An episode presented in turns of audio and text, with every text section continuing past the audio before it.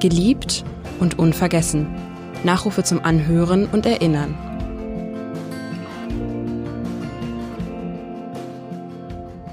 Henning Foscherau. Früherer erster Bürgermeister, großer Hanseat und geborener Sozi, Vater der Hafen City. Am 13. August 1941 in Hamburg geboren, gestorben am 24. August 2016. Wer war Henning Foscherau? Wie war Henning Foscherau? Darüber spreche ich mit Günter Elste, dem damaligen SPD-Fraktionschef und über Jahrzehnte politischer Weggefährte Foscheraus. Mein Name ist Jule Bleier. Lieber Herr Elste, Henning Foscherau und Sie haben sich Anfang der 70er Jahre kennengelernt. Sie waren fast 30 Jahre lang gemeinsam politisch aktiv. Ähm, am engsten aber dann in der Zeit, als Sie der ähm, Fraktionsvorsitzende der SPD waren und Henning Foscherau Bürgermeister. Das war von 1989 bis 96. Und da haben Sie sich ja quasi jede Woche zum Mittagessen getroffen. Immer mittwochs im Rathaus hinterm Senatsgehege. Wie haben Sie diese Treffen in Erinnerung? Ja, das war natürlich äh, der Kern der Abstimmung zwischen dem Fraktionsvorsitzenden und dem Bürgermeister. Jeden Mittwoch äh, sich eine Stunde, anderthalb Stunden zusammenzusetzen unter vier Augen in der sogenannten Laube, so heißt dieses kleine Zimmer hinter dem Senatsgehege, war also äh, ungeheuer wichtig, um auch den Spannungsbogen, den es zwischen der Regierungsfraktion und dem Senat gibt, dann äh, auch äh, vertraulich und offen zu besprechen. Und konnte man das mit ihm gut? Konnte man äh, mit ihm gut ähm, Dinge besprechen oder hat er sowieso seine klare Vorstellung gehabt von dem, wie er regieren möchte? Also Henning Foscherau hat nie unter mangelndem Selbstbewusstsein gelitten. Das war nicht immer einfach, wenn man mal unterschiedliche Interessenlagen hatte. Und es gab auch mal Themen, wo die Fraktion den Anspruch erhoben hatte, mal äh, die Ausgestaltung der Senatspolitik noch mit zu beeinflussen. Denkt zum Beispiel an die Situation, Sie werden sich erinnern, in den Großwohnanlagen der 70er Jahre, das waren früher Hochburgen der SPD, gab es dann 1990 erschütternd schlechte SPD-Ergebnisse mit der Konsequenz, dass die Fraktion den Anspruch hatte, dass dort eben mehr Infrastrukturverbesserungen vorgenommen wurden, um sozusagen die, das verlorene Vertrauen wieder zurückzugewinnen. Äh, da kam der Senat relativ schwerfällig in Gang. Und dann gibt's eben mal so einen Spannungsbogen, der dann zwischen Fraktion und äh, Senat ausgetragen werden muss. Ja, was gab es noch für Themen, wo man, wo Sie sich jetzt leidenschaftlich mit ihm streiten konnten? Also ich glaube, äh, wo man sich streiten konnte, war sicherlich zum Thema Hafenstraße, wo Foscherau dann doch äh, sehr konsensorientiert gegenüber den Hafensträßlern war, in der Folge einer Vereinbarung, als er, das war ja nach dem Rücktritt von Donani, äh, wo es unterschiedliche Auffassungen zwischen uns beiden gab. Äh, das war ein Punkt. Ansonsten äh, gab es natürlich äh, Differenzen im, nicht nur im Umgang mit Hausbesetzern. Also es gab in der Fraktion auch Stimmen, die gegen die Aufschüttung zum Beispiel des Mühlenberger Lochs war, äh, um die Erweiterung von Airbus zu ermöglichen. Wo dann meine Aufgabe als Fraktionsvorsitzender es war, natürlich dem Senat dann die Mehrheiten mit zu beschaffen. Es gab also eine ganze Menge Konfliktthemen. Äh, auch der Umgang äh, mit plebiszitären Elementen, das war ja eine Zeit lang von etlichen Sozialdemokraten sozusagen als äh, Innovation gedacht. Und äh, Foscherau, aber auch ich hatten äh, zu diesen Themen eine unterschiedliche Meinung äh, gegenüber der Mehrheit sozusagen in der Partei, denn äh, der Volksabstimmung führen ja dazu, dass niemand die Verantwortung für die Folgen dessen trägt, was dort abgestimmt worden ist. Wir waren also insofern wirklich Verfechter der parlamentarischen Demokratie. Aber das waren so Konfliktthemen, mit denen man zu tun hatte, wo wir beide aber meistens gleicher Meinung waren, es aber darum ging, dass man auch äh, eine entsprechende Mehrheit in der Fraktion herstellen musste, damit Forscher auch mit dem Senat regieren konnte. Konnte man denn aber gut mit ihm reden? Konnte er zuhören und auch andere Meinungen zulassen? Doch, wir hatten beide äh, ein äh, durchaus enges äh, Vertrauensverhältnis. Äh, Aber es gab eben auch äh, gelegentlich äh, Themen, wo er äh, auch zum Kompromiss motiviert werden musste, damit die Fraktion auch zusammenblieb. Denn das war ja in den 90er Jahren, nachdem er dort Fraktionsvorsitzender war, gab es ja einen relativ breiten Graben zwischen rechts und links. Und äh, ich bin dann ja sein sozusagen Nachnachfolger geworden, habe dann versucht, diesen Graben zuzuschütten, so dass es dann doch ein höheres Maß an Kompromissfähigkeit gab. Foscherau ist, wenn man jetzt heute äh, Texte über ihn liest, dann ist erstaunlich, dass immer eine Vielzahl von Adjektiven in diesen Texten vorkommt. Er wird immer ganz viel beschrieben. Hanseatisch, ich habe es vorhin schon genannt, gediegen, intellektuell, weitsichtig, volksnah, konservativ, prinzipienfest, streitbar. Das sind so ähm, äh, Worte, die so kommen, um ihn zu beschreiben. Welche Adjektive wären das, die Ihnen sofort in den Sinn kommen, wenn Sie an ihn denken? Also ich glaube, ich kann das alles unterstreichen, was Sie eben genannt haben. Scharau war ein ausgesprochen präzise formulierender Mensch, wusste immer sehr genau zu analysieren und daraus dann die Schlussfolgerung zum politischen Handeln zu ziehen, hatte aber trotzdem immer auch ein Auge für das Machbare. Also konnte auch abwägen, kriegt man es hin, was eigentlich getan werden müsste und war insofern dann auch kompromissfähig. Welche Eigenschaft haben Sie am meisten an ihm geschätzt? Äh, das war die Verlässlichkeit. Also das, was vertraulich besprochen worden war, blieb auch vertraulich. Das, was vereinbart wurde, wurde auch eingehalten. Henning Foscherau ist ja Bürgermeister geworden. Er hat ähm, Klaus von Donani 88 im Amt abgelöst. Ähm, gewählt wurde er wirklich ja erst dann 91, drei Jahre später. Ähm, da hat er für die SPD ein, äh, eine absolute Mehrheit eingefahren, einen sehr überraschenden großen Wahlsieg. Wie hat er das geschafft? Also er ist äh, ein äh, sehr engagierter Wahlkämpfer gewesen, also ist auch auf die Menschen im Wahlkampf zugegangen. Er hat bei dieser Wahl, da erinnere ich mich noch sehr gut dran, so an bestimmte äh, Situation vor dem Wandsbeker Karree, er kam ja aus dem Kreis Wandsbek, äh, da hat er stundenlang auf der Straße gestanden und mit den Menschen gesprochen. Und er hatte ja die Fähigkeit, sich auch in der Diktion auf sein Gegenüber einzustellen. Er konnte also sich mit dem Professor unterhalten, aber auch mit einem Bauhandwerker. Das war, er war da ausgesprochen anpassungsfähig, auch in der Sprache, im Erklären, wie man äh, Leuten die Politik verständlich macht. Das waren seine besonderen Tugenden. Ein leidenschaftlicher Wahlkämpfer und auch ein leidenschaftlicher Politiker dann ist ja die Rolle des oder das Amt des Bürgermeisters war das das Amt seines Lebens? Also ich bin fest davon überzeugt, dass er von dem Moment an, als er in die Politik gegangen ist, es angestrebt hatte, das zu werden. Das hat er zwar nie so richtig zugegeben, aber ich glaube, äh, in den Jahren, als er Fraktionsvorsitzender war, war es vollkommen klar, dass er selber auch mal Bürgermeister werden wollte. Ähm, Sie haben schon angesprochen, in den 80er und 90er Jahren, da war die SPD in Hamburg weit, bei weitem nicht so friedlich, wie es heute ist. Es gab eben die Linke und das Mitte-Rechtslager, die waren zum Teil heftig zerstritten. Foscherau gehörte dem Mitte-Rechtslager an, war stets wirtschaftsfreundlich auch und war eben mittendrin in diesen Grabenkämpfen. Wie hat das äh, in der ganzen Zeit seine Politik und sein Regieren beeinflusst? Also in dem Moment, wo er in der Exekutive war, als er Bürgermeister war, hat er sich an solchen Flügeleien, wie er das immer nannte, überhaupt nicht beteiligt. Das war in der Zeit, als er Fraktionsvorsitzender war, natürlich anders. In Wahrheit gab es dann drei verschiedene Gruppen innerhalb der Bürgerschaftsfraktion. Die Linken, die rechten Wandsbeker und die Rechten aus Hamburg-Mitte, die damals von Eugen Wagner geführt wurden. Und äh, er war in seiner Zeit als Fraktionsvorsitzender eher polarisierend. Als Bürgermeister hat er dann versucht, äh, doch zu integrieren.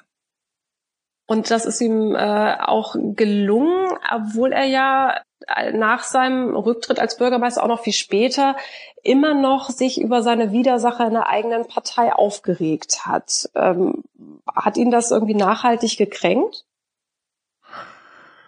Äh, na gut, äh, gekränkt würde ich nicht sagen, aber äh, natürlich war er ein Mensch, der von seiner Meinung sehr überzeugt war und war manchmal enttäuscht äh, über das Unverständnis, äh, das es logischerweise in so einer breit äh, strukturierten Partei manchmal gibt für seine Position. Gekränkt mhm. fühlte er sich dabei, glaube ich, nicht. Aber er war durchaus manchmal enttäuscht von dem mangelnden Verständnis. Dafür war er ja bei den Bürgern umso beliebter. Also ähm, er galt ja wirklich als ein Bürgermeister, der, der den Bürgern auch nahe kommt. Sie haben es schon gesagt, auch im Wahlkampf hatte er ja keinerlei Berührungsängste. Wie hat er das gemacht, dass er die Menschen so mitgenommen hat? Also es sind zwei Dinge. Er konnte sich immer auf das jeweilige Publikum oder den Gegenüber äh, sehr gut einstellen und sich dann sprachlich und intellektuell sozusagen immer dem Level anpassen und annähern und äh, das und er hatte eben auch ein gewisses äh, sicherlich erblich belastetes komödiantisches äh, Talent. Ich kann mich sehr gut noch erinnern, dass wir einmal eine Versammlung hatten in dem alten Ohnsorgtheater, also in dem Saal dort. Und Henning Foscherau, der damals äh, vor der Kreisdelegiertenversammlung Wandsbek oder was auch immer es war, äh, eine Rede halten sollte, äh, war hinter dem Vorhang und steckte dann plötzlich an dieser Vorhanggrenze nur den Kopf raus und machte also, sag mal, komödiantische Faxen. Und das hat er immer mit Freude gemacht, wenn sich solch eine Gelegenheit ergab.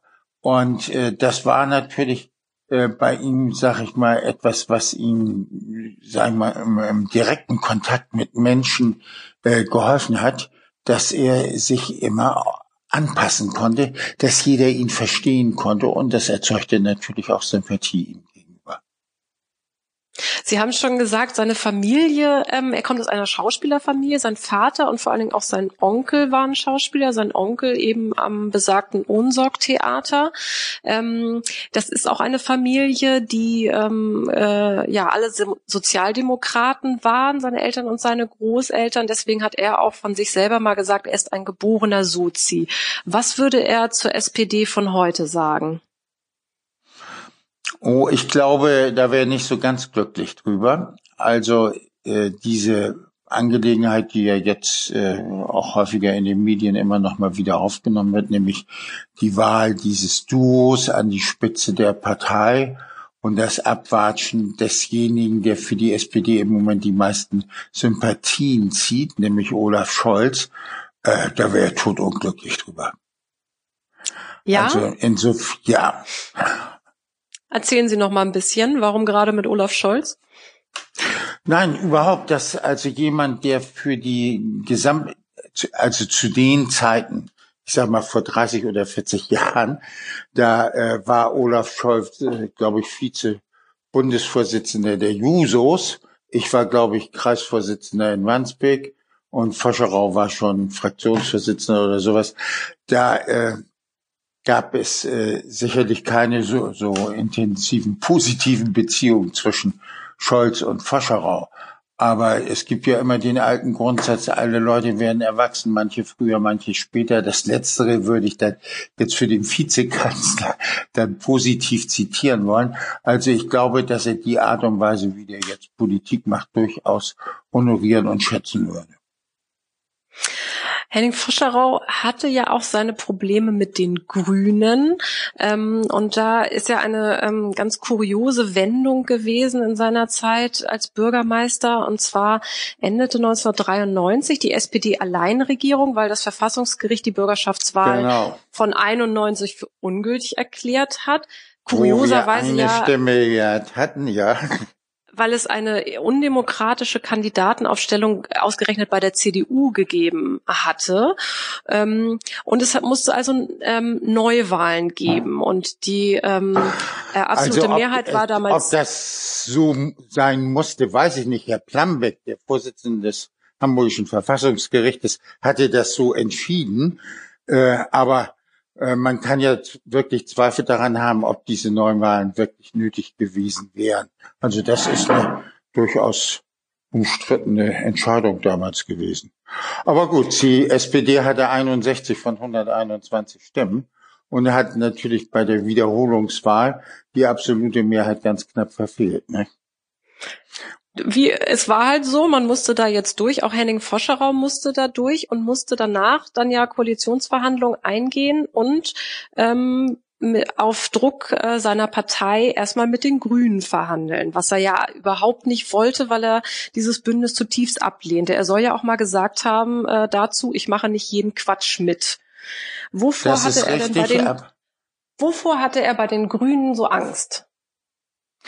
Also ich glaube, letztendlich war es eine strategische Überlegung, dass Fascherau sich gesagt hat, bei einem Bündnis mit den Grünen äh, verliert die SPD noch mehr an den Grünen, von denen sie ja ihr Wachstum bezogen hatte.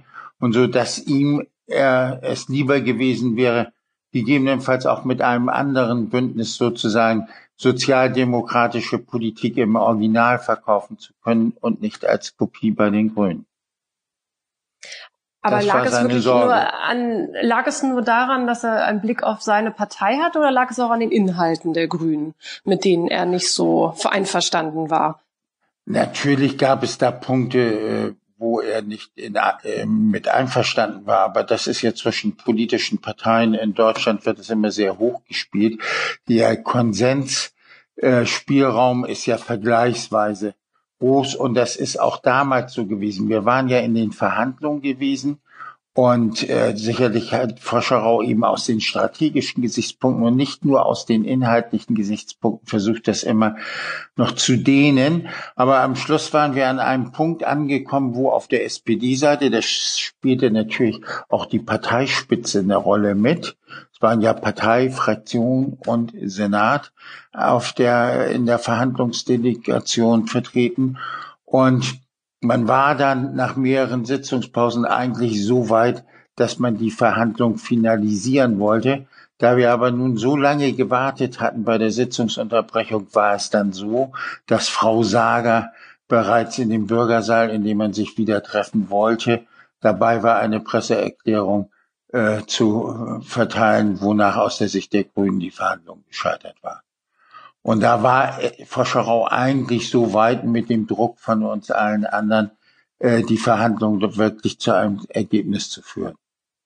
Also das war wie so oft im Leben äh, eine ganz eigenartige Konstellation. Und letztlich wäre sicherlich ein Ergebnis zustande gekommen, wenn die es nicht vorher abgebrochen hätten. Stattdessen gab es dann eine Kooperation äh, mit der Stadtpartei und das hielt dann auch bis 1997. Da war es dann aber so, bei der Bürgerschaftswahl rutschte die SPD unter die 37 Prozent und damit unter eine, wie Foscherer was nannte, seine eigene Schmerzgrenze. Und äh, er wollte dann nicht mehr weitermachen, ist zurückgetreten, hat fortan gearbeitet als Notar und später als Rechtsanwalt.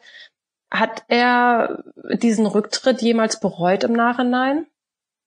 Nein, das glaube ich nicht. Also Fascherau hat, ist ja in diesen Wahlkampf gegangen, auch mit einer Aussage, die er an dem Freitag vor dem Wahlsonntag schon gesagt hat, wenn die bestimmte Marke nicht überschritten wird, würde er zurücktreten. Das heißt, er hatte sich, wie er das selber immer genannt hatte, selbst eine Route vor den Achter Steven gebunden. Wenn das Wahlziel nicht erreicht war, wäre die Sache für ihn vorbei. Man kann es natürlich auch so interpretieren, dass er sozusagen eingefordert hat von den Wählern. Aber man muss um Wähler werben und kann nicht das einfordern. Er hat also dann äh, als Notar und als Rechtsanwalt gearbeitet, hat ja aber immer ein bisschen wieder geliebäugelt auch mit der Politik, war ja auch noch mal später dann als Bürgermeisterkandidat der SPD sogar im Gespräch. Ähm, warum wurde daraus nie etwas? Also letztendlich, wenn man dann auf ihn zuging und ihn dazu bewegen wollte, nochmal wieder anzutreten, hat er dann immer wieder einen Rückzieher gemacht. Also es ist mehrfach auf ihn zugegangen worden und er hat dann selber immer den Rückzieher gemacht. Und warum? Also das liegt wahrscheinlich so in seiner Persönlichkeit, noch mal das Risiko einzugehen, nochmal wieder zu verlieren, das äh, wollte er nicht. Er hat ja auch Großes geleistet für die Stadt. Er ist ähm, unter anderem gilt er als der Vater der Hafen City. Also die Pläne für diesen neuen Stadtteil hat er jahrelang ja quasi heimlich verfolgt und dann 97 völlig überraschend der Öffentlichkeit präsentiert. Heute ist dort auch ein Platz nach ihm benannt. Wie wichtig war ihm dieses Projekt und wie ähm, hat er später die Umsetzung gefunden? Also das Projekt war ihm außerordentlich wichtig. Es gab nur wenige Leute, die davon wussten, dass mit Hilfe der Hafen- und Logistik AG, wie sie später hieß, mit Peter Dietrich, dem Chef der Hala, ja diese Grundstücksaufkäufe erfolgten und alle sozusagen unter dem Schirm der Hala. Denn wenn man das öffentlich gemacht hätte und nicht über die Jahre unauffällig hintereinander, wäre das natürlich sofort eine riesenteure Veranstaltung geworden. Und äh, für ihn war das Wichtigste, er zog ja, er war ja immer äh, durchaus historisch bewandert, er zog damit Parallelen sozusagen zur Erweiterung des Stadtgebietes 100 Jahre zuvor, was ja zum Bau der Hamburger U-Bahn dann geführt hatte, weil man die Hafenarbeiter, die direkt am Hafen arbeiteten, ja umgesiedelt hatte, dann nach Eimsbüttel, nach Stalzhoop etc., also vor Stalzhoop nach Barmbek hin, äh, und diese Parallele sah er jetzt auch, dass der Hafen also weiter wachsen musste. Und deswegen musste das äh, Areal dort unten dann genutzt werden für die weitere Stadtentwicklung.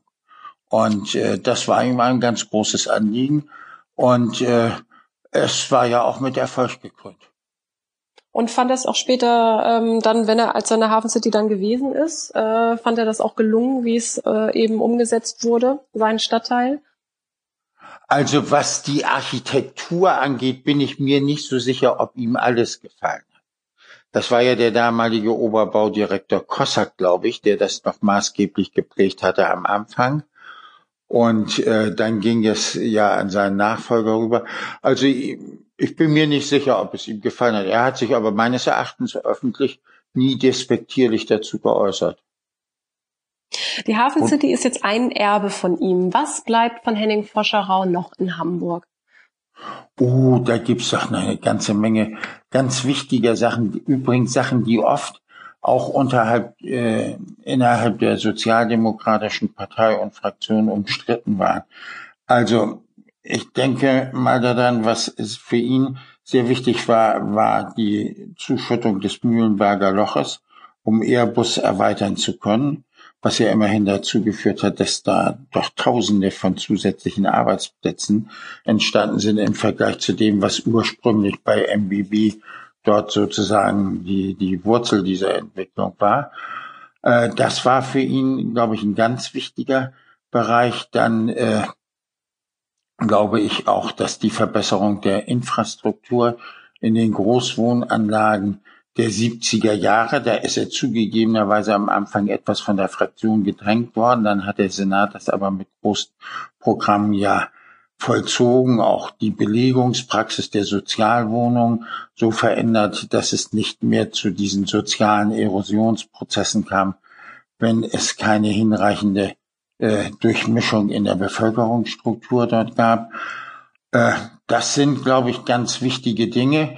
Äh, für ihn war auch ein ganz wichtiges Thema, dass parlamentarische Demokratie äh, nicht aus den Händen gerät, denn wir haben ja auch äh, später, nachdem er schon nicht mehr Bürgermeister war, da heftige Diskussionen gehabt über, äh, sag ich mal, den Umgang mit plebiszitären Elementen, also Volksbefragung, Volksabstimmung. Und das hat, da waren wir beide ja schon lange nicht mehr im Geschäft, das hat uns aber dann doch äh, ziemlich berührt, dass auch die SPD sich da weitgehend geöffnet hatte mit äh, niedrigen Quoren für solche Volksentscheidungen, weil ja die Sorge war für die Verantwortung für solche Entscheidungen verschwindet ja in der Anonymität und deswegen äh, ist eine parlamentarische Demokratie eigentlich unverzichtbar, weil man dann jemanden auch zur Verantwortung ziehen kann für das, was entschieden worden ist. Das hat ihm am Schluss große Sorgen bereitet, hat sich aber dann ja nachher so häufig auch trotz der niedrigen Quoren nicht dargestellt mit diesen plebiszitären Elementen. Henning Foscherau war ja Hamburger durch und durch. Er ist aufgewachsen in Wellingsbüttel, hat sein Abi gemacht am Gymnasium Oberalster, hat auch an der Uni Hamburg studiert. Hätte er überhaupt irgendwo anders auf der Welt leben können? Ich glaube nicht. Ich glaube nicht.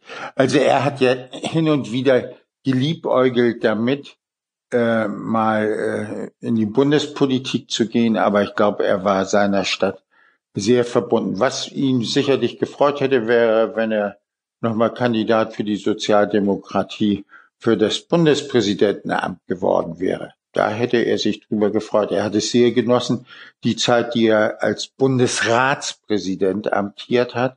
Und also dieses Repräsentieren in staatstragenden Funktionen hat ihm durchaus gefallen. Wahrscheinlich wäre er dann aber gependelt ähm, und immer wieder in Hamburg äh, nach Hamburg zurückgekommen, wo er ja auch seine Familie hatte, seine Frau Anne Rose und drei Kinder. War Foscherau, ähm, der ja ein äh, absoluter Politiker auch war, mit ganzem Herzen, war er auch ein Familienmensch? Doch, auf jeden Fall. Das war ihm immer sehr wichtig. Also ich kenne das ja äh, aus persönlicher Anschauung. Ich selbst habe ja einen Zweitwohnsitz in Österreich in Kärnten. Dort ist Henning Foscherau mit seiner Familie und den Kindern dann auch mal mit zu Gast gewesen.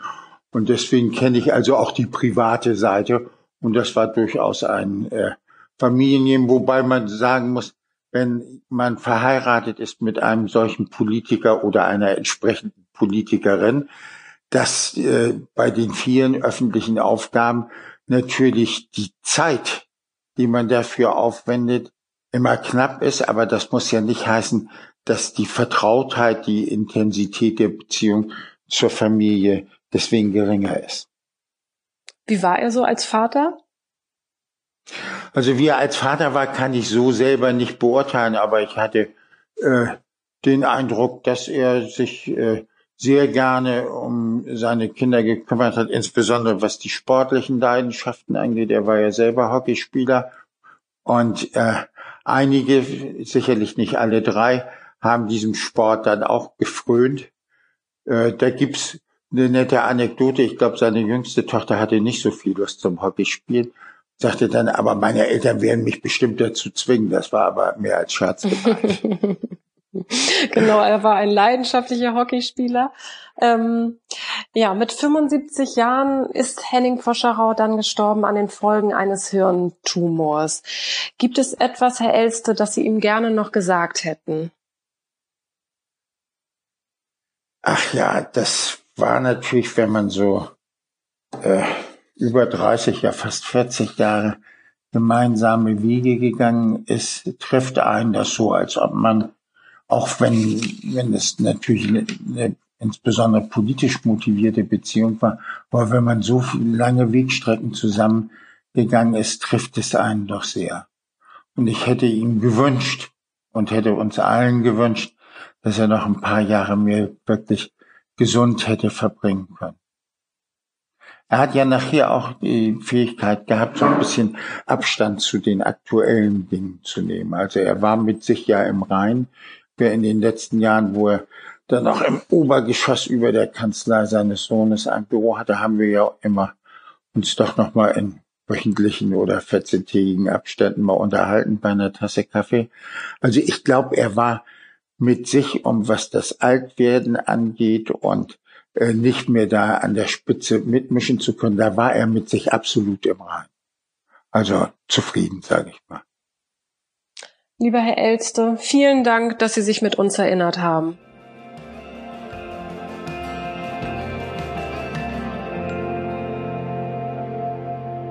Weitere Podcasts des Hamburger Abendblatts finden Sie auf abendblatt.de slash podcast.